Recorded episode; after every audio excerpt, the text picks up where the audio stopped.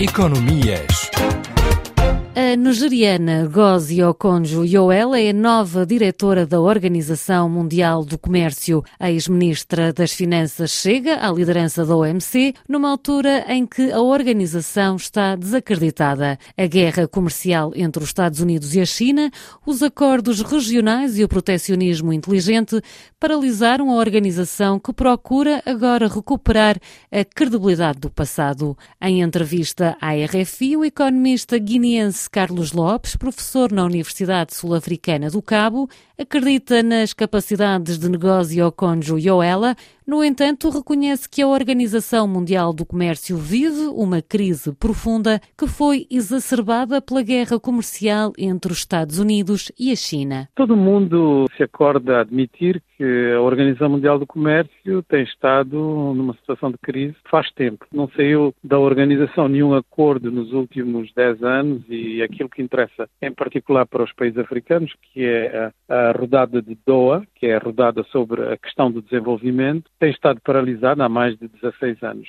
É uma crise profunda que foi exacerbada com a guerra comercial entre os Estados Unidos e a China no fim do mandato do presidente Trump e também com aquilo que se está a passar em relação às vacinas por causa da pandemia. Um dos desafios de Gozi Okonjo é relançar o multilateralismo, ela que apela aos Estados-membros para concluírem novos acordos, nomeadamente no setor da pesca, indústria, o que permitiria o regresso à cooperação multilateral. Os acordos regionais que têm sido feitos e a guerra comercial entre a China e os Estados Unidos podem ser o principal obstáculo para se relançar o multilateralismo? nós temos um problema mais profundo, que é um problema de metodologia de negociação, porque a Organização Mundial do Comércio, ela é baseada no princípio do consenso e, portanto, basta um país forte opor-se a alguma regra para que tudo caia. E, portanto, cada vez mais há uma tendência para os países fazerem acordos uh, regionais ou acordos entre uh, grupos de países e deixar cair, portanto, esta necessidade de uma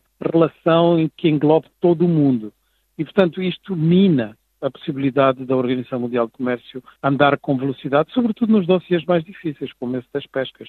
Uma das críticas que os Estados Unidos e a Europa fazem à China é de subvencionar os produtos como o aço e o alumínio, o que permite às empresas chinesas de os exportar a preços bem mais competitivos. A concorrência eh, será outro ponto que negócio e ao conjunto terá que dar atenção? Bom, vamos uh, pôr-nos de acordo sobre um, uma questão fundamental, que é o protecionismo está de volta praticado por todos, não é só pela China, não, não é só praticado em relação ao aço. Uh, por exemplo, em relação às farmacêuticas, estamos a ver o teatro uh, que se está a passar neste momento. Portanto, nós temos uma dificuldade de admitir que o que se passou a fazer foi um protecionismo inteligente, em vez do protecionismo bruto que se fazia anteriormente. Por exemplo, em relação a, às questões de propriedade intelectual, faz-se, digamos, o necessário para proteger, através da regulação, preferências nacionais. E, portanto, nós temos que combater o protecionismo de uma forma consistente e não ciblar um determinado país ou uma determinada cadeia de valor, porque todos fazem mais ou menos o mesmo. A nova diretora da Organização Mundial do Comércio é a favor da livre circulação de vacinas, equipamentos médicos. A Fundação Mo Ibrahim pediu que se suspenda temporariamente os direitos de propriedade intelectual para permitir o fabrico em África de vacinas anti-Covid.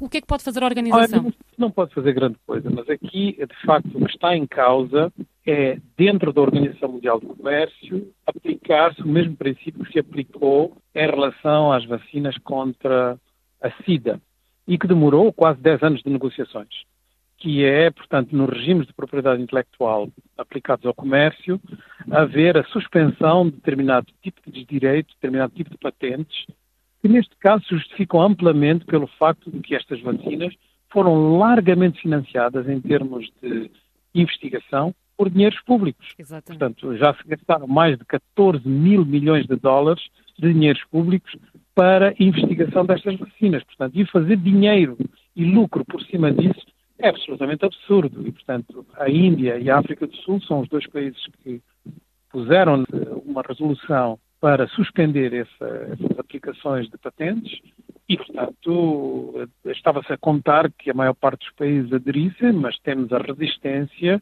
dos Estados Unidos, do Japão, da União Europeia, que não querem ceder nesse campo. O facto de ser uma mulher uh, e que chega de um país africano representa alguma esperança para a Organização Mundial de Comércio? Eu penso que uh, Ngozi Okonjo-Iweala, que eu conheço bem, é uma pessoa que tem uma grande capacidade de persuasão e de negociação. Portanto, uh, todas as pessoas que cruzaram com ela, que é uma pessoa carismática e que tem uma grande presença na cena africana, mas também na cena mundial, reconhecem nela características e qualidades superiores para o tipo de trabalho que é necessário dentro do OMC. Se ela vai ser bem sucedida, digamos, não vai depender só dela, vai depender também da vontade dos países, mas eu estou convencido de que ela vai contribuir de maneira fundamental para mudar um pouco, digamos, a situação em que nos encontramos neste momento. A análise do economista guineense Carlos Lopes, professor na Universidade Sul-Africana do Cabo, é o ponto final nesta rubrica Economias. Nós, já sabe, estamos de regresso na próxima semana.